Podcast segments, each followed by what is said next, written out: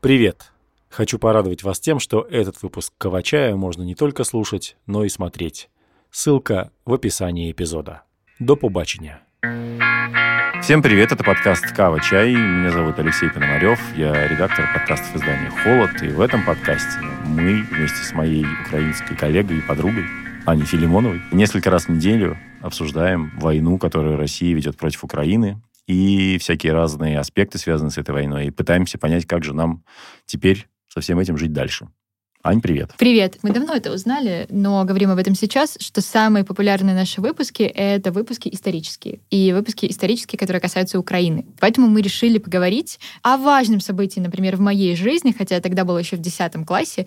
А, мы решили поговорить про оранжевую революцию. И для этого мы позвали к нам подкаст э, нашего любимого уже товарища Глеба Гусева, сооснователя издания «Бабель», с которым у нас был еще один выпуск, который мы очень-очень советуем э, вам посмотреть он э, про то, откуда в Украине демократия, про, про Украину 90-х и так далее. Очень-очень интересный.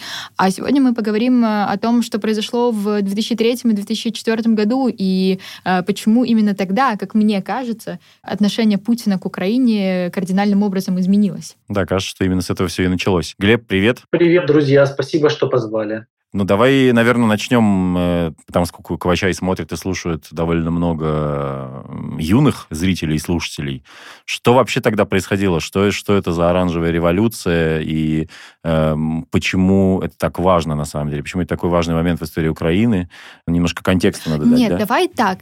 Почему началась революция? Почему начались протесты в 2003 году? Вот так. Давай, наверное, я начну с того, что я во время оранжевой революции тоже был сравнительно молод, и я был свидетелем и участником, но я не очень понимал, что происходило. Я в те годы работал в Октябрьском дворце. Киевляне знают, что Октябрьский дворец находится прямо над Майданом. И по иронии судьбы, возле правого крыла Октябрьского дворца проходила секретная тропинка, которая вела в черный ход штаба э, Януковича.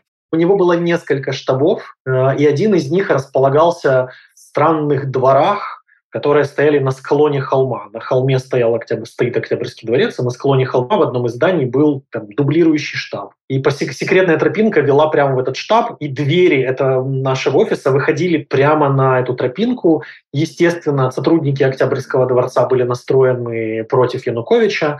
Кто-то позвонил в штаб Ющенко и про это рассказал и протестующие эту тропинку перекрыли довольно быстро. Что это было? Что, почему произошла революция? Что вообще это было за явление? Это был бунт украинского общества против э, донецких бандитов, если совсем коротко и просто. К 2004 году донецкий клан, который состоял по большей части из э, бизнесменов криминального происхождения, набрал такую силу, что диктовал уже волю не только своему региону, но в том числе и Кучме во многом.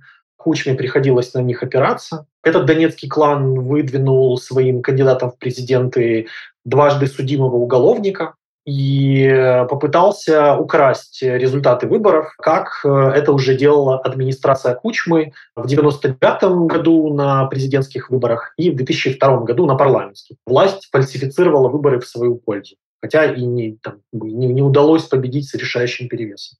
В 2004 Кучма решил, что он передаст свою власть Януковичу и никак иначе, и отдал огромные какие-то массу рычагов э, влияния на избирательные комиссии и на э, вообще на избирательный процесс представителям донецкого клана, и их понесло. Они начали творить просто полный беспредел, выражаясь их лексикой.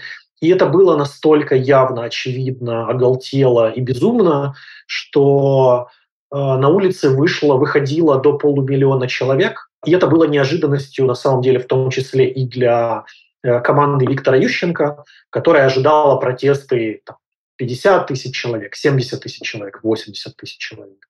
Это то, что происходило, если совсем-совсем коротко. Это была революция возмущения тем, что донецкие бандиты решили бандитскими методами подправить волеизъявление, волеизъявление народа. И народ это не потерпел, конечно. А каким именно образом люди поняли, что результаты выборов сфальсифицированы? Там какие-то экзит-полы да, проводились или что-то такое? А это не совпало с официальными результатами? Или... Это долгая история, в ней масса, просто масса чрезвычайно любопытных подробностей. И было несколько составляющих. Ну, во-первых, большинство телеканалов находились в руках власти. Практически все самые крупные телеканалы контролировал э, Медведчук. И Медведчук был э, главой администрации президента Кучмы. Медведчук тот самый, это тот самый Медведчук, я просто хочу, тот да, сделать Медведчук. акцент, да. Тот самый Медведчук, которого поменяли на, на командиров Азовстали. Медведчук был руководителем администрации Кучмы какое-то время. Основные те, телеканалы находились под его контролем. Но у одного из олигархов, который поддерживал э, Ющенко, этого олигарха звали Петр Порошенко, был свой телеканал, который назывался «Пятый телеканал», этот канал был совсем небольшой, запустился он сравнительно недавно, но он начал стремительно набирать рейтинги, и какую-то часть фальсификации на избирательных участ- участках освещал Пятый канал. И он, например, показывал, честно показывал митинги, которые проходили на улицах. Это был первый момент. К сожалению, в телевизионном пространстве скорее выигрывала команда Кучмы, потому что в их руках было гораздо больше ресурсов, гораздо больше медийных медийных сил, их телеканалы имели гораздо большее покрытие по всей стране, особенно по ее восточной части. Пятый канал смотрели в основном в Киеве, в центре и на Западе. Но команда Кучмы проиграла информационную войну в интернете. И, как это не смешно, но на 2004 год приходится огромный скачок в количестве пользователей интернета в Украине. Очевидно, потому что люди, которые понимали, что им врут э, с, теле, с экранов телеканалов, пошли читать интернет-ресурсы. И вот в интернете Ющенко практически полностью победил, да, как бы он доминировал в интернет-пространстве. И, конечно же, как бы основным рупором а, была, например, «Украинская правда», которая опубликовала массу интересных материалов о том, как проходят выборы.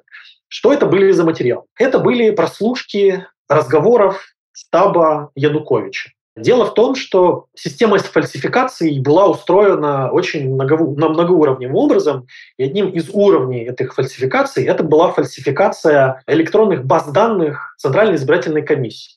Команда Януковича, один из штабов, обустроила в кинотеатре, который назывался «Зориный». Э, киевляне помнят, что этот штаб в те годы был просто забаррикадирован и превращен в такую крепость, то есть ты даже не мог просто свободно вокруг него пройти. Почему кинотеатр «Зориный»? Кинотеатр «Зориный» находился в двух кварталах от здания Центральной избирательной комиссии. И за где-то, наверное, по-моему, где-то за полгода или даже за год люди Януковича, которые контролировали главный украинский телеком, который назывался Укртелеком, проложили волоконный кабель между кинотеатром Зориный и зданием Центральной избирательной комиссии. Таким образом, у одного из штабов Януковича был доступ к так называемому промежуточному серверу Центральной избирательной комиссии.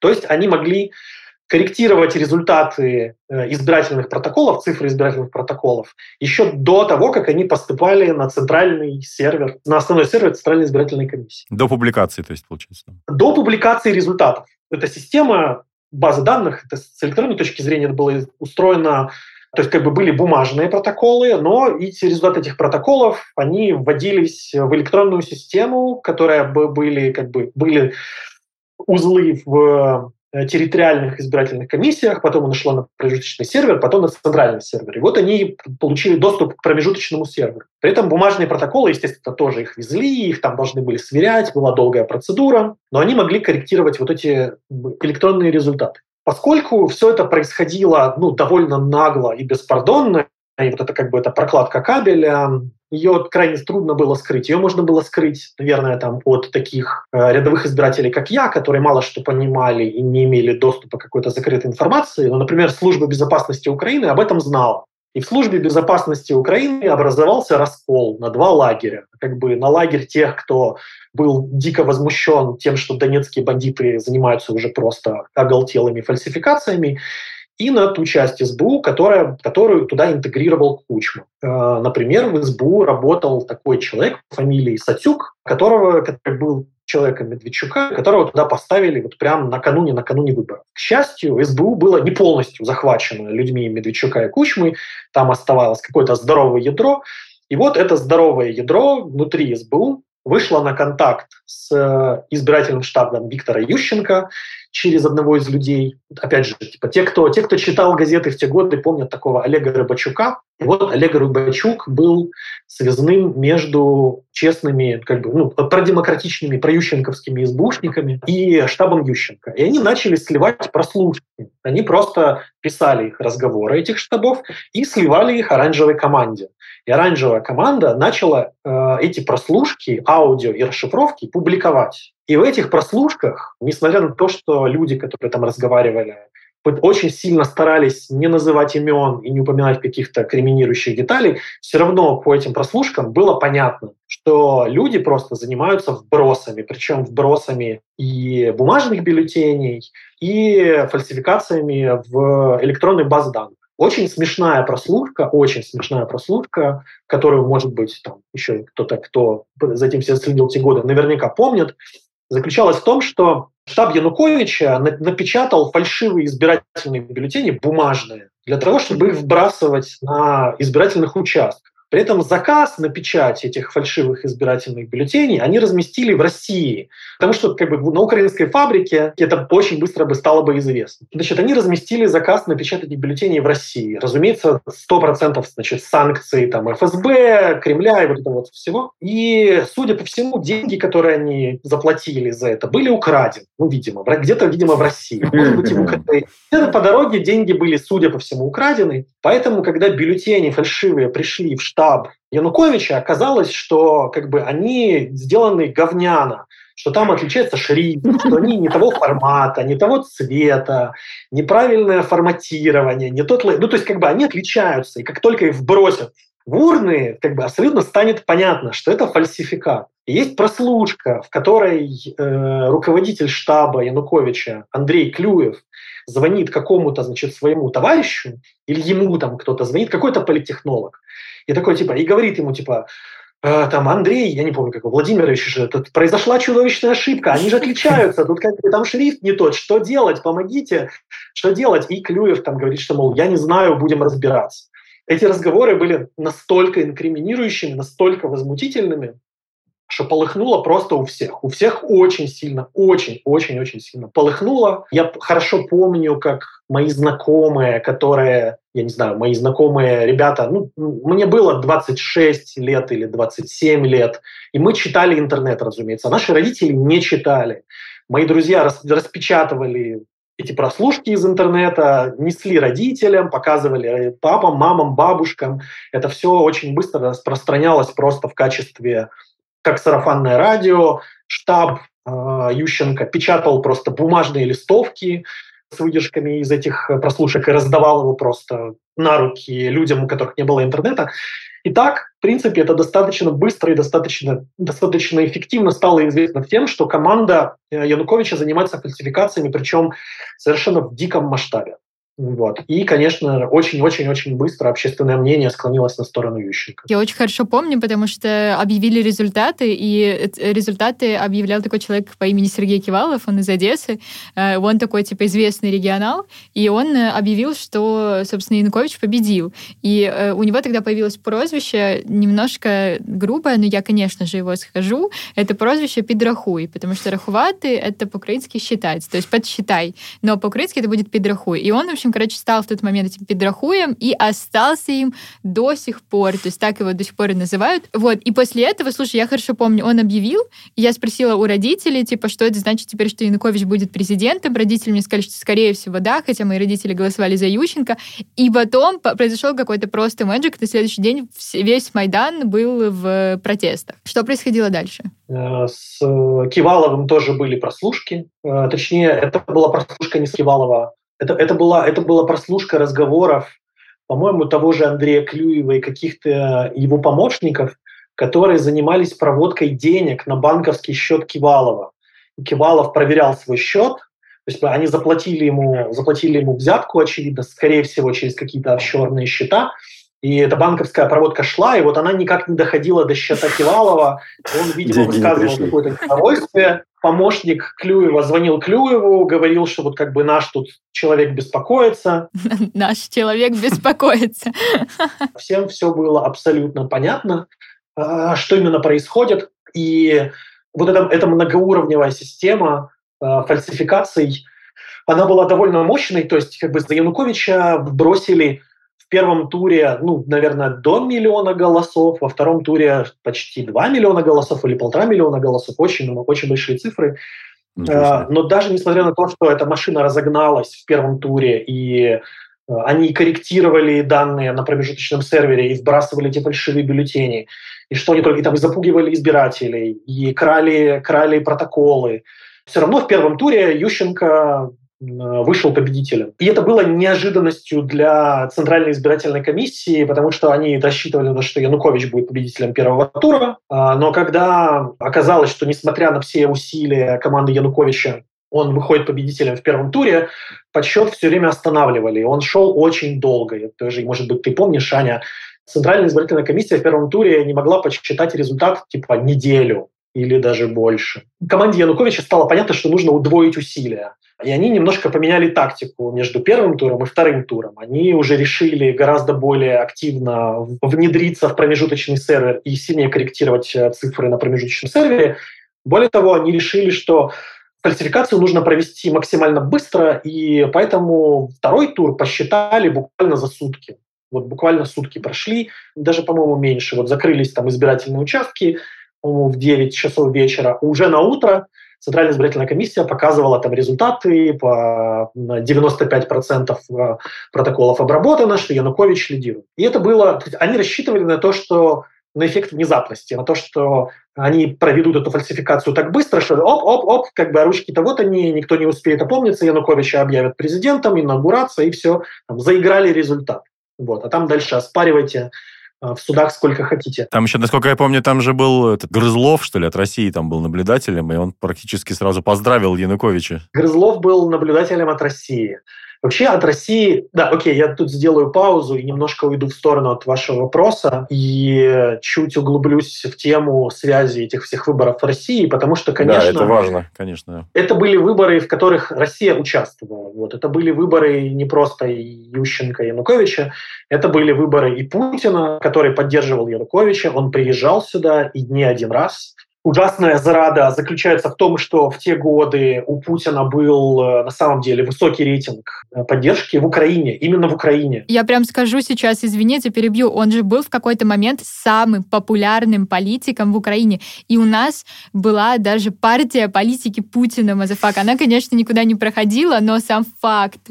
И это считалось нормальным. Ну, это да. Просто я думаю, опять же, тут надо иметь в виду, что это все-таки были вообще совсем другие времена, не такие, как сейчас. То есть там, например, мэр Москвы Юрий Луш Лужков, тогдашний мэр Москвы, ездил и выступал в Севастополе на каких-то митингах там про Черноморский флот, и как бы это считалось тоже само собой, типа, разумеющееся, что вот у нас там город-побратим, Севастополь, бла-бла-бла. Ну, то есть, короче говоря, это действительно присутствие России тогда было как будто, ну, просто ощутимо, видимо, на, во всех отраслях, так сказать, украинской жизни. Оно было очень заметным. У Путина был approval, то, что называется approval рейтинг в районе 60%. Именно в Украине он действительно был чудовищно, чудовищно большим.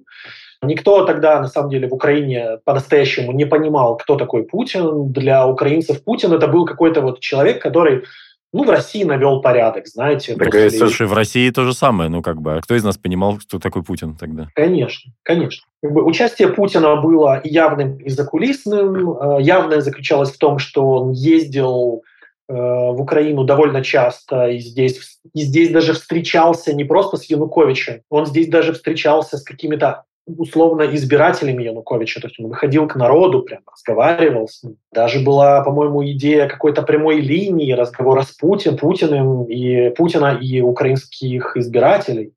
Штаб Януковича собирался организовать. По-моему, эта идея заглохла. За кулисами «Газпром» финансировал избирательную кампанию Януковича потому что уже к тому времени нефтегазовые активы Украины были созданы, собраны в компанию «Нафтогаз», и контракт между компанией «Нафтогаз» и компанией «Газпром» был заключен через прокладку, которая называлась «Юрал Трансгаз». Прокладку контролировал э, доверенный человек э, Леонида Кучмы, которого звали Дмитрий Фирташ.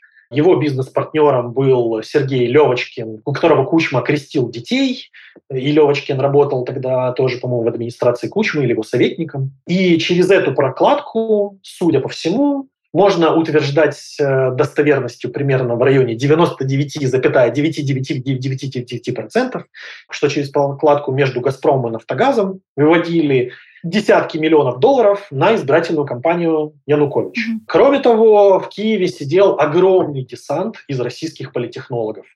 Российских политехнологов, причем российских политехнологов было много, и они даже немножко конкурировали друг с другом, потому что часть политехнологов пригласил Клюев, часть политехнологов пригласил зять Кучмы Пинчук, кого-то пригласил там еще кто-то из команды Януковича. В общем, это было несколько таких групп, которые друг с другом иногда конкурировали за видение того, что нужно делать на выборах, иногда сотрудничали.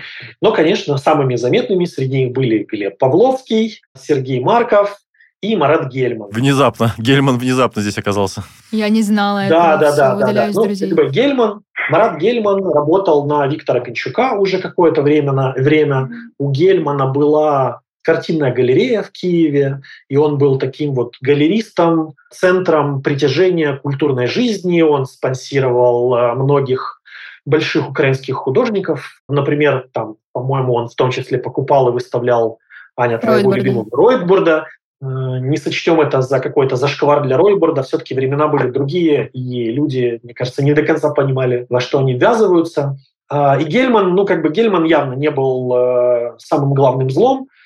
Самым большим злом из этих политехнологов были другие люди, и, там, например, там, тот же Марков. Именно российские политехнологи принесли в Украину технологию раскола. Э, вот вся, вся политическая технология противопоставления Востока и Запада, то, что, значит, как бы там бандеровцы, а тут мы, вот тут у нас деды воевали, и вместе им не сойтись, а, значит, э, бандеровцы хотят э, загнобить русских, загнать их в концлагеря. Значит, есть э, бы цитата, то, что есть Украина трех сортов, первого, второго и третьего, и, значит, три, Донбасс – это третий сорт.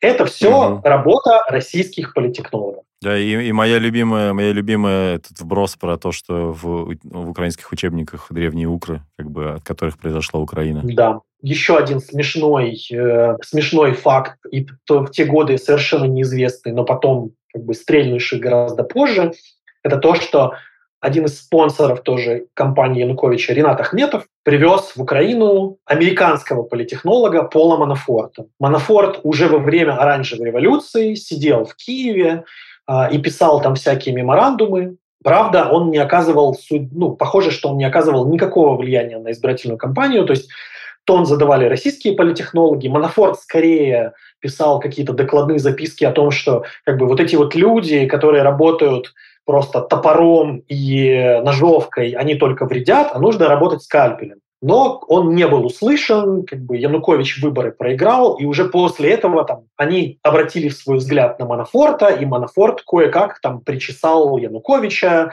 научил его пользоваться ножом и вилкой, как бы кушать мясо руками, надел на него очки, и как бы сделал из него какого-то более благообразного политика, но это все это уже было потом, это уже 2005, 2006, 2007, 2008, 2009 годы. А тогда тон задавали российские политтехнологи это все возымело скорее обратный эффект, э, чем тот эффект, которого, которого они ожидали. Кроме того, Павловский организовал здесь социологическую службу, которая называлась... Значит, у него в России был фонд эффективной политики, он ФЭП, Угу. А здесь у него был, по-моему, то ли ФАП, то ли ФОП, ну что-то такое. Это фонд там какого-то общественного, ПОМ, фонд общественного мнения. И этот фонд общественного мнения тиражировал фальшивые экзит-полы. Более того, они попытались, эти политехнологи попытались утопить результаты во многих фальшивых экзит-полах. То есть mm-hmm. они создали много фальшивых социологических структур, каждая из которых выдавала фальсифицированный экзит-пол, где, естественно, Янукович побеждал. Они купили одного из украинских э, социологов, причем это был человек довольно авторитетный, который возглавлял здесь ассоциацию украинских социологов. Они купили его, судя по всему, за большие деньги, и он вышел на трибуну Верховной Рады и громко объявил, что Янукович победил. После этого из его, из его ассоциации убежали все украинские социологи, тут же объявили, что как бы это зрадник, предатель и куплена, куплена людина. И ассоциация украинских э, социологов провела большой экзит-пол в первом туре, во втором туре и показала настоящий результат.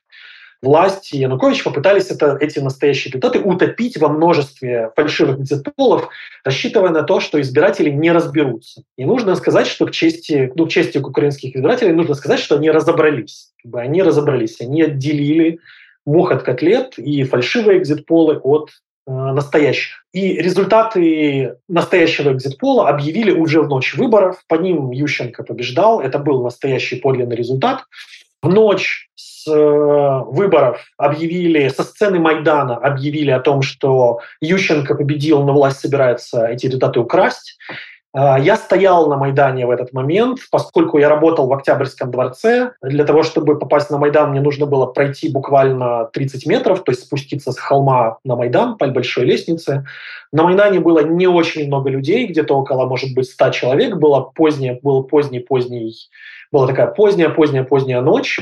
Майдан не был освещен, только стоял, ну, стояли уже конструкции, стоял большой экран, стояла сцена, и со сцены э, кто-то из спикеров Майдана объявлял результаты этого экзит-пола и говорил, что Ющенко победил, и призывал всех собраться на утро. При этом в штабе Ющенко не знали, соберутся люди или нет. Они сами переживали по этому поводу. Они не знали, как, как бы, что... Ну, они понимали, что кто-то выйдет, но не знали, сколько людей выйдет. Турчинов, который работал в штабе Юлии Тимошенко тогда, и потом писал, что ну, они рассчитывали на 10 тысяч человек, на 20 тысяч человек, на 30 тысяч человек, на 50 тысяч человек. На следующий день вышло 200-250 тысяч человек, и они сами были, естественно, этому немного удивлены, но и обрадованы.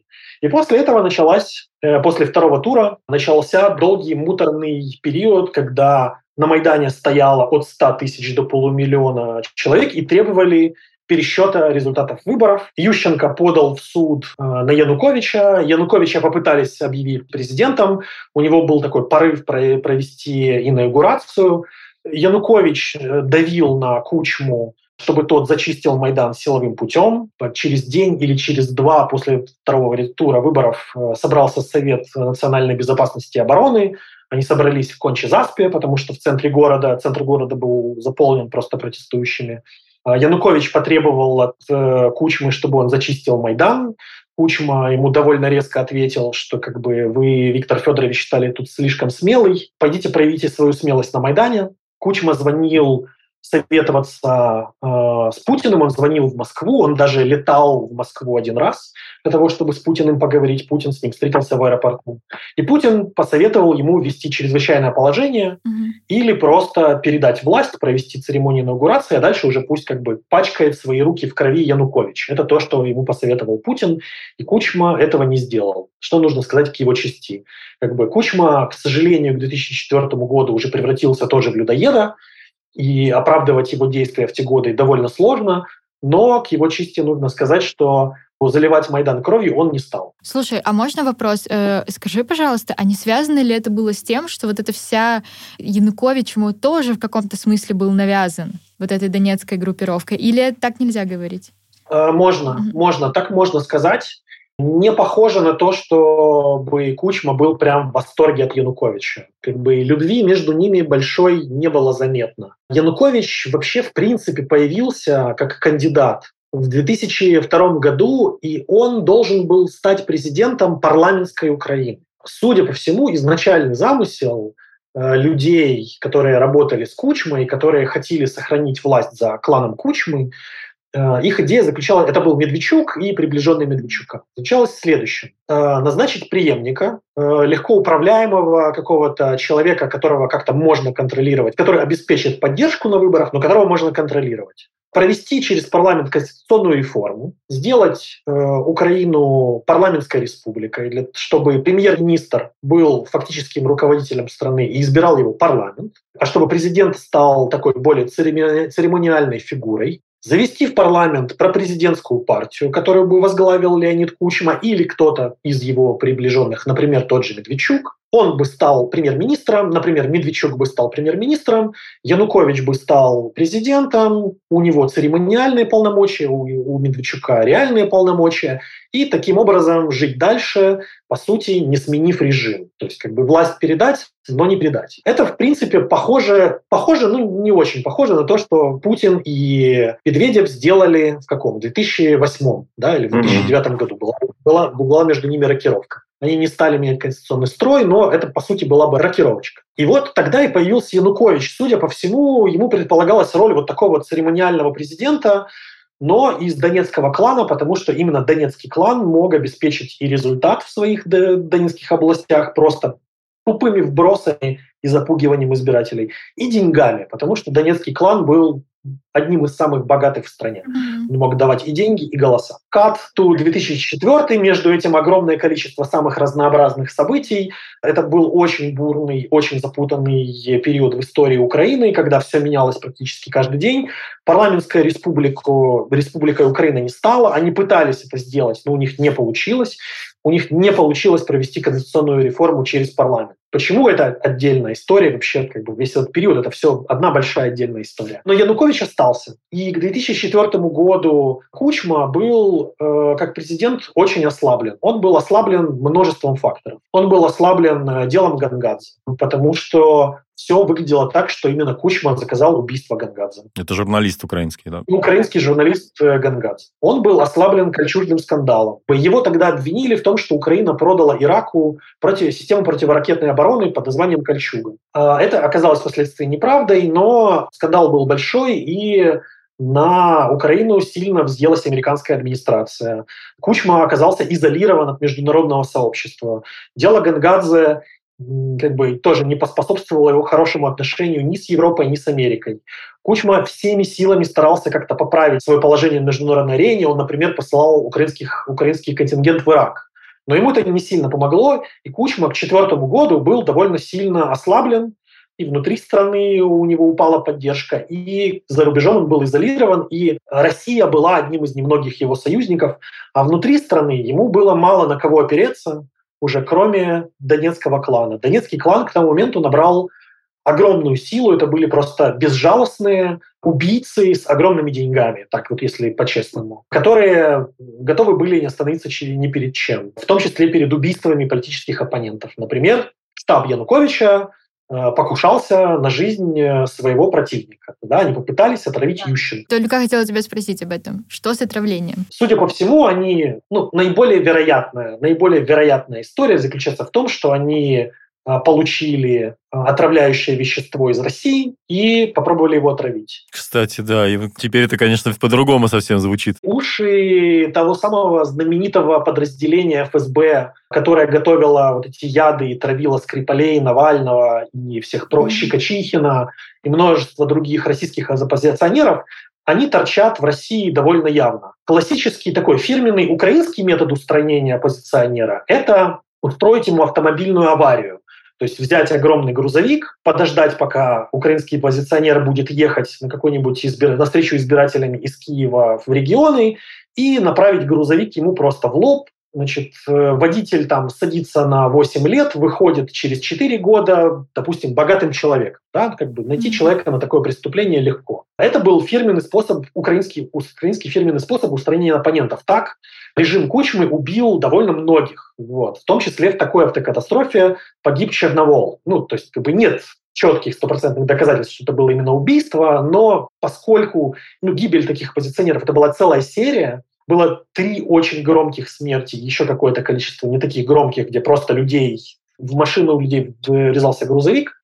Это вот был такой почерк украинского СБУ, украинских спецслужб. А почерк российских спецслужб — это травить людей. И похоже, что как бы, ФСБ помогло компании Януковича отравить э, Ющенко. Да, нужно сказать, что у него же очень изменилось лицо. Помнишь, он был супер красивый чувак вообще до этого всего, а потом у него что-то с кожей произошло, какое-то совершенно адское, и оно до сих пор... Я вспомнил, с чего я начал вести эту линию. С того, о том, почему для Путина это все очень личное. Mm-hmm. Почему оранжевая революция для Путина это не просто выборы в какое-то соседнем государстве, а какая-то очень личная история. И почему, судя по всему, ФСБ, очевидно, с его санкций помогала компании, компании Януковича. Дело в том, что в те годы у Путина был довольно громкий, все еще влиятельный и очень-очень-очень-очень заметный враг по имени Борис Березовский. 2004 год – это тот год, когда Березовского, ну то есть Путин после того, как пришел к власти, он Березовского отодвигал, отодвигал, отодвигал, отодвигал, выдавливал, выдавливал, выдавливал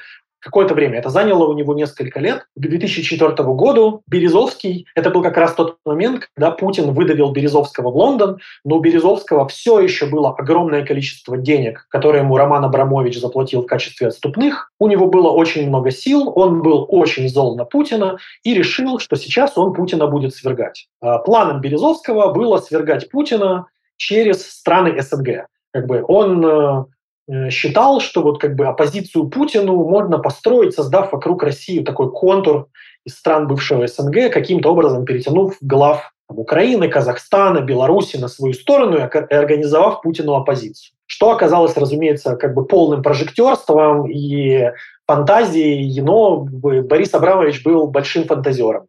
А, и, конечно же, в оранжевой революции Борис Абрамович увидел огромный шанс для себя поставить человека, ну, поставить, как он сам это видел, как бы Березовский же воображал, что он ставит президента. Он до этого и Путина поставил, собственно говоря, на самом деле. Поставил. Он думал, что он его поставил.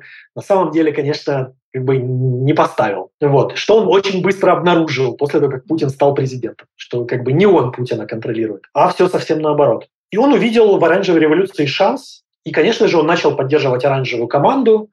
У Бориса Абрамовича был большой друг и давний соратник по имени Бадри Патаркацишвили. В команде э, Ющенко был э, человек по имени Давид Жваня, который родился в Тбилиси, приехал в Украину в 90-х годах, получил украинское гражданство и стал здесь довольно большим бизнесменом и был одним из спонсоров компании Ющенко. Бадри Патаркацишвили и Давид Жвания были знакомы, и через Давида Жванию Березовский, ну то есть значит, через э, Бадри и через Жванию Березовский начал финансировать компанию Ющенко и влил в нее порядка 8 миллионов долларов. Откуда мы знаем суммы, э, которые Березовский, Березовский влил в компанию Ющенко? Так бы это, наверное, и осталось секретом, если бы Давид Жваня и его партнер Николай Мантыненко не украли эти деньги. Судя по всему, из 8 миллионов долларов, которые Борис Абрамович влил в компанию Ющенко, было украдено много. Вполне возможно, что все. Поэтому после того, как оранжевая революция закончилась, Борис Абрамович подал на них в суд в Лондоне, где эту сумму, собственно, и назвал. Поэтому мы знаем, что он влил 8 миллионов баксов. Э, Жвани и его партнер очень смешно, очень забавно отбрехивались. Если погуглить, можно найти и иск Березовского к ним, и их какие-то жалкие оправдания. Деньги, судя по всему, украли. То есть Березовский, судя по всему, какого-то вот прям суперсущественного влияния на эту компанию не оказал.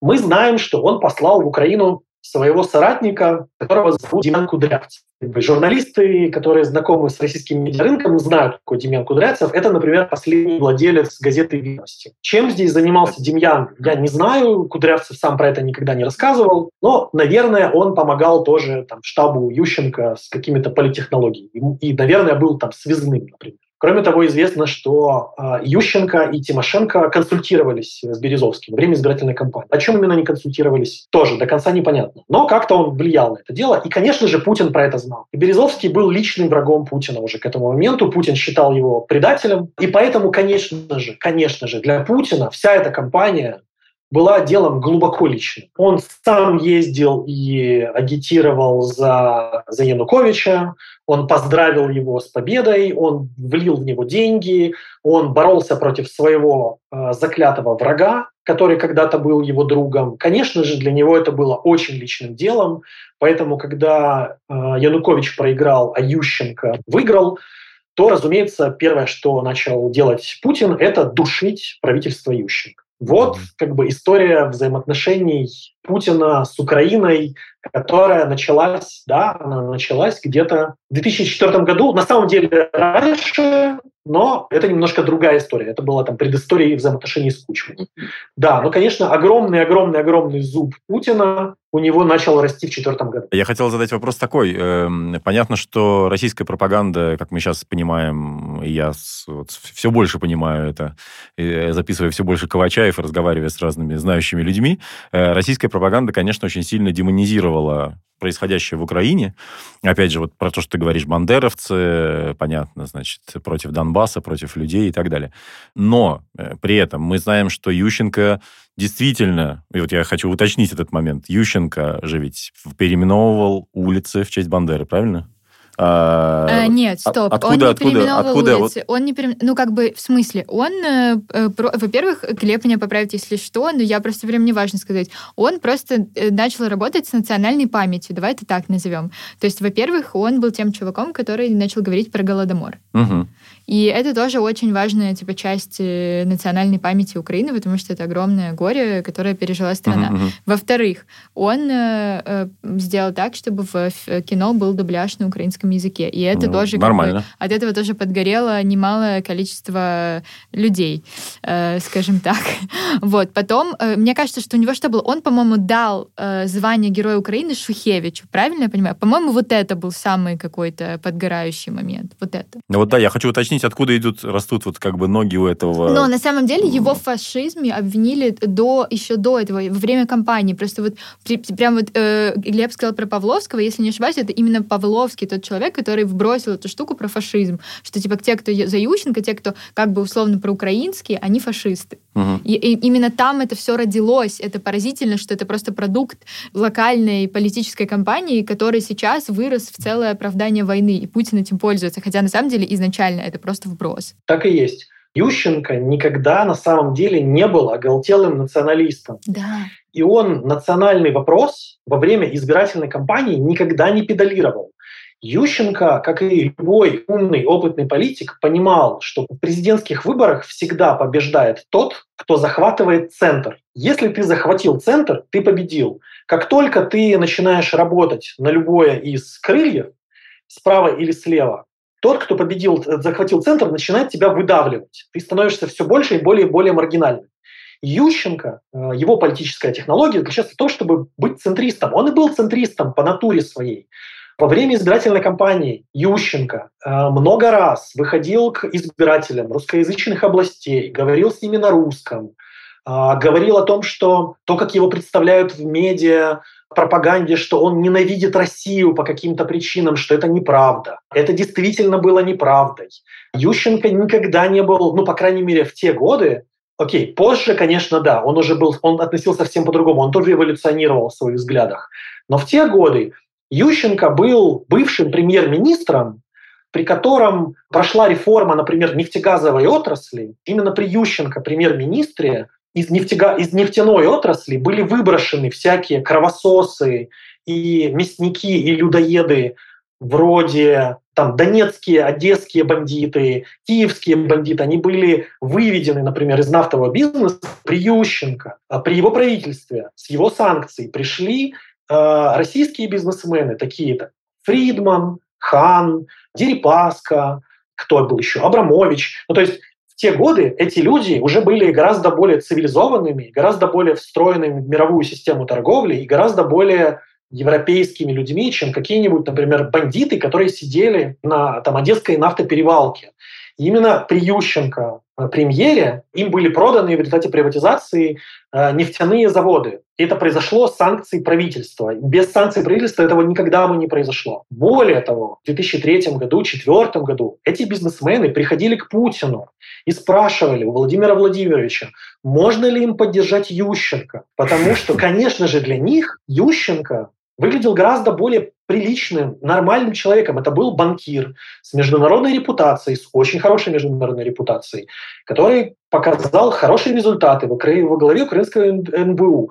Это на одной чаше весов. На другой чаше весов были донецкие бандиты, натуральные бандиты. Конечно же, они хотели поддерживать Ющенко. Просто Путин им запретил это делать. Тому же Фридману. Поэтому нельзя сказать, что вот Ющенко был прям вот жестко настроен против России, ненавидел Россию. Но, очевидно, в особенности Путина. Его попытались убить и э, против него развязали ну, невероятно грязную кампанию, еще и попытались выставить его вот таким оголтелым националистом. Конечно же, после этого его мировоззрение поменялось, и, разумеется, он стал гораздо более жестко настроен по отношению к России, и по отношению к Путину, и по отношению к российскому капиталу.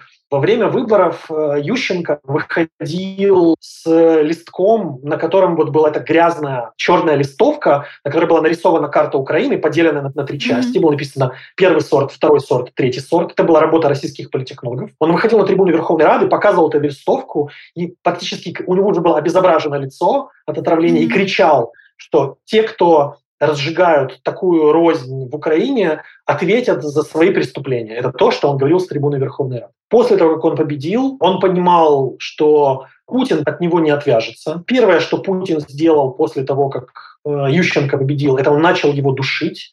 Э, начал душить украинскую экономику с помощью Догадайтесь, чего? Газа. Газа, конечно. Газа, да, но разумеется. То есть как бы первая газовая война, которую «Газпром» устроил против «Нафтогаза», это 2006 год. То есть как бы первый год пересмотра газовых контрактов, и в первый же год Путин начинает закручивать вентиль, чтобы придушить украинскую экономику. Он понимал, что Путин просто так от него не отвяжется. Он также понимал, что он чрезвычайно ослаблен. То есть как бы Ющенко пришел к власти в чрезвычайно ослабленном состоянии. Во-первых, он был практически инвалидом. Во-вторых, его команда мгновенно начала ссориться друг с другом, как бы в его команде начались склоки. Она сразу же распалась на три враждующих части. Он, к сожалению, для того, чтобы победить, был вынужден уступить часть своих полномочий. Между так называемыми вторыми и третьими турами Ющенко согласился на конституционную реформу, в результате которых он утратил часть полномочий. Ну, как бы это был единственный способ разблокировать голосование в парламенте и как-то победить. Он не контролировал все силовые органы, которые были заполнены, естественно, да, по-прежнему людьми Кучмы, Януковича, Медведчука. Часть СБУ работала против него, часть его правительства и силовых служб просто были агентами ФСБ, просто натуральными. И то, что он получил на руки, это было то, что по-английски называется hot fucking mess.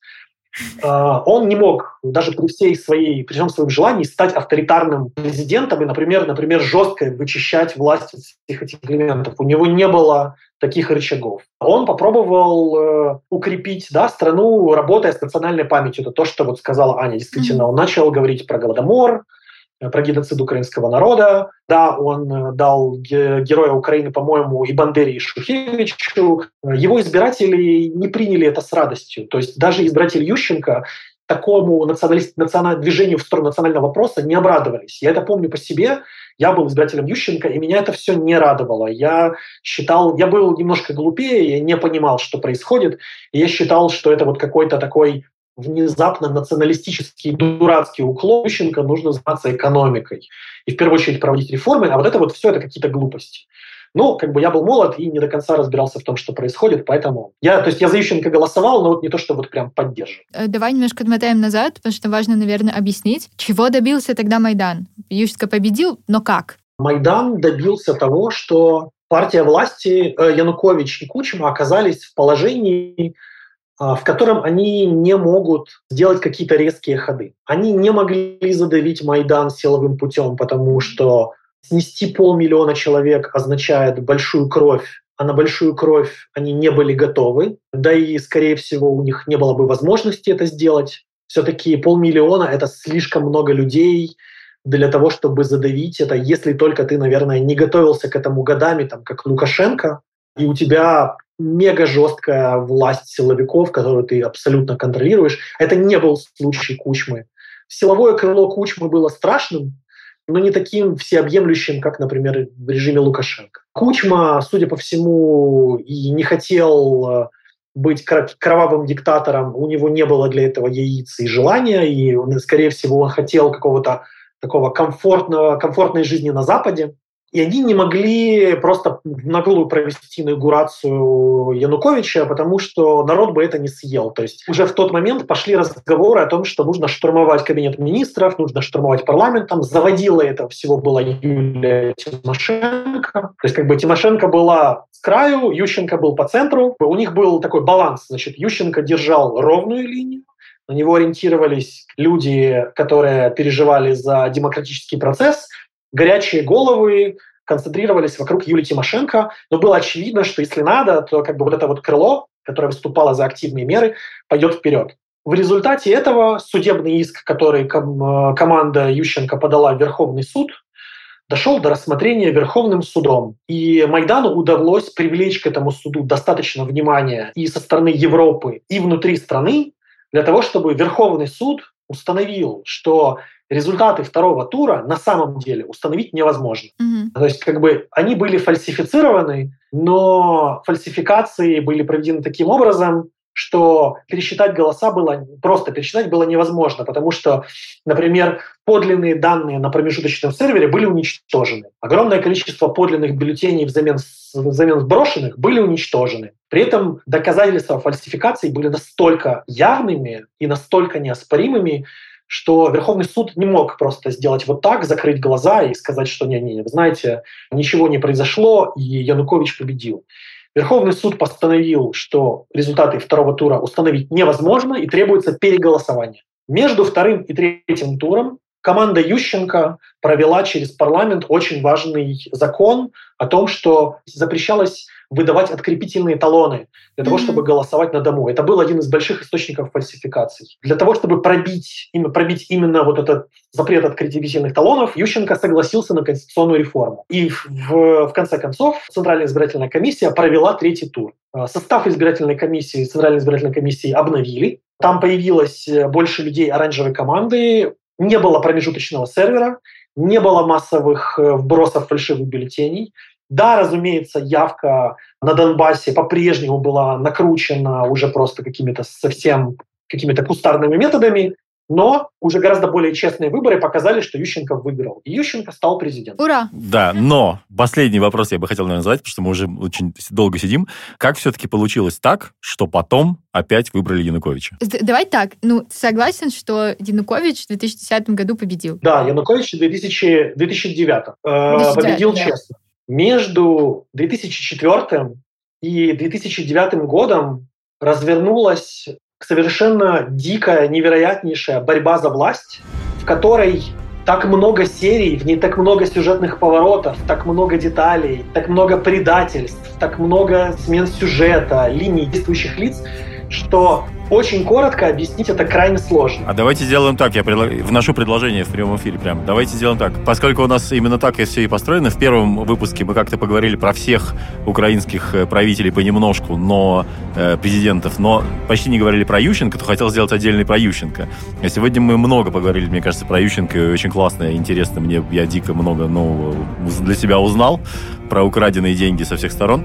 И мне кажется, что мы просто должны, да, собраться с Глебом еще раз э, в какой-то момент и узнать, как же так да, получилось, что Янукович да. снова вернулся на железный трон. Давайте это сделаем, потому что это безумно интересно. Это очень интересный, смешной, невероятный, дикий сюжет просто, в котором сплелось просто все.